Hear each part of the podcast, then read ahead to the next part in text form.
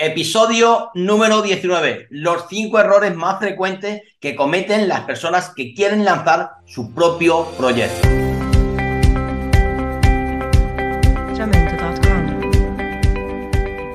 Muy buenas chicos, bienvenidos a un nuevo podcast Y hoy vamos a hablar sobre los cinco errores más frecuentes que cometen las personas que quieren lanzar su propio proyecto. O por ser el único, nunca es bueno y como tu producto no lo es todo. Número uno, no he visto que nadie haga lo mismo que yo. Eso es muy bueno, ¿no? Lo peor que puede pasar es que no tengas competencia. Y es que si no tienes competencia, casi seguro que es porque alguno de estos dos motivos. A, no has sabido encontrar a tu competencia, por lo que no has hecho un buen análisis de la competencia. Y debes buscar más y mejor. Busca en otras zonas geográficas, utiliza otros términos de búsqueda, piensa en productos complementarios que están resolviendo al cliente el mismo problema que le resuelves tú. B. Realmente nadie está ofreciendo tu producto o servicio ni nada complementario. Este escenario es peor que el caso A. Si en toda la historia nadie ha ofrecido un producto o servicio como el tuyo es porque nunca ha habido interés por el mismo puede ser que estés lanzando algo súper novedoso y destructivo para el mercado. En este caso tienes dos problemas. Uno, te va a costar mucho tiempo y dinero dar a conocer y explicar al mercado cómo funciona tu producto o tu servicio. Número dos, ese trabajo de evangelización del mercado lo podría aprovechar un competidor tuyo dedicándose menos recursos en tiempo y dinero que tú, aprendiendo de tus errores y ofreciendo, por lo tanto, un mejor producto que el tuyo y además más barato. Si estás en la situación B, no te estoy diciendo que no lances tu proyecto, sino que sepas que deberías estar preparando para esta situación y puede que el proceso de venta que tengas en mente se multiplique por dos o por tres en coste y tiempo y que eso al final afecte a la viabilidad de tu proyecto. Número 2. Mi producto es tan barato que cualquier persona puede comprarlo, con lo que mis clientes son todo el mundo. De manera teórica, tu producto o servicio puede ser adquirido por todo el mundo, siempre que lo pongas a su disposición. Pero tienes que tener clara dos cosas. A. ¿Eres tú el que tienes que llegar a ese mundo para que te compren? Tener el producto o el servicio es solo el principio. La parte más complicada es darlo a conocer al mercado y no puedes empezar con dárselo a conocer a todo el mundo. Para ello, primero debes localizar un público objetivo, es decir, el público al que te resulta más sencillo conseguir que te conozcan y que te compren. Por ejemplo, mujeres de entre 30 y 45 años que viven en ciudades y que tienen un poder adquisitivo medio alto, o jóvenes de entre 18 y 25 años que están interesados en estudiar en el extranjero. Con tu público objetivo localizado, haces una campaña de comunicación para ver el resultado que obtienes y a partir de ahí seguir creciendo. B. El precio es una característica importante pero no determinante. A tu alrededor puedes ver estrategias de precios bajos frente a marcas predominantes que no acaban funcionando en alimentación, en telefónico, en moda. Uno de los mayores casos de este es el banco ING Objetivamente, ING es el banco que mejor oferta comercializa, realiza en el sector de las cuentas personales. Trámite sencillo y sin comisiones.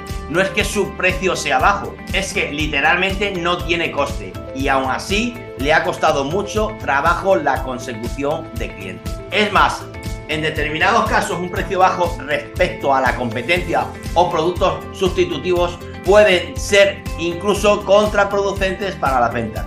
Número T Muchos proyectos han estado varios años sin fuente de ingresos. ¿Lo ves como un camino posible para mí? Personalmente, los modelos de negocio donde los ingresos no existen, sino que existirán en medio o largo plazo, no me gustan absolutamente nada. Las dos principales razones por las que no me gustan son estas. Tu inversión no es infinita. Debes conocer la inversión inicial con la que cuentas para tu proyecto y los gastos en los que vais a incurrir mes a mes y año y año, hasta que tu proyecto tenga ingresos y cubra esos gastos. Aun cuando tengas esas previsiones económicas eh, bien preparadas, puede darse el caso en que no hayas tenido en cuenta alguna partida de gasto o que se alargue ese periodo de tiempo en el que tus ingresos cubren tus gastos. Si esto pasa, puedes verte envuelto en continuas necesidades de financiación que deberías cubrir o bien con más dinero por tu parte o con la búsqueda de nuevos socios inversores o a través del préstamo bancario. Y es que una de las vías de financiación de tu proyecto más importante es la propia consecución de ingresos del proyecto. La verdadera variación de un modelo de negocio se consigue con la obtención de ingresos. Si ofreces tu producto gratis, no está validado. Para demostrar que el mercado quiere tu producto, debes ofrecerlo al precio real que lo, que lo venderías, más allá de ofertas, descuentos o promociones. Por supuesto que cuando WhatsApp fue comprado eh, por Facebook, el modelo de WhatsApp estaba validado ya que aunque no contaba con ingresos, tenía millones de usuarios utilizándolo. Pero WhatsApp hay uno en el mundo y se debe contar además con una gran inversión inicial. Ir obteniendo ingresos y evitar depender de inversores o préstamos te hará más independiente y con ello más dueño de tu negocio emprendedor. Número 4. Cuento con un recurso clave como una patente que resuelve un problema actual de un grupo concreto de la población con lo que el mercado adquirirá sí o sí mi producto. Esto es muy similar a la primera pregunta y es también un error pensar así. No repetiré lo mismo que en la primera pregunta, sino que aquí ahondaré en que la gente no es capaz de ver y valorar las bondades de un producto, por mucho que tú pienses que lo necesita. Puedes tener el mejor producto del mercado, al mejor precio, que si nadie lo conoce y que si no eres capaz de, despertar el interés de compra en el cliente, no tienes absolutamente nada. Incluso esa novedad que resuelve un problema que nunca antes había sido resuelto puede ir en tu contra, ya que deberías explicar muy bien por qué tu producto lo resuelve. Tendrás una muy buena situación de partida. Tener un buen producto es algo muy interesante pero es solo uno de los pasos que debes de ir dando hasta tener éxito con tu proyecto. Debes entender que el mundo está saturado de anuncios, promesas y productos revolucionarios. Llegar a la mente de un futuro comprador es una de las tareas más complicadas que tendrás. Número 5. Tengo la idea, pero realmente no sé cuál es el siguiente paso que tengo que dar. En este punto, y antes de dar el siguiente paso y con eso invertir o malgastar dinero y recursos, intentar dar respuesta a estas preguntas. De esta manera estará algo más seguro de que lo que tienes en mente y entre manos tiene sentido o no. Uno, ¿qué está haciendo la competencia? ¿Qué vende? ¿Cómo lo vende? ¿A qué precio lo vende? ¿Qué margen está obteniendo?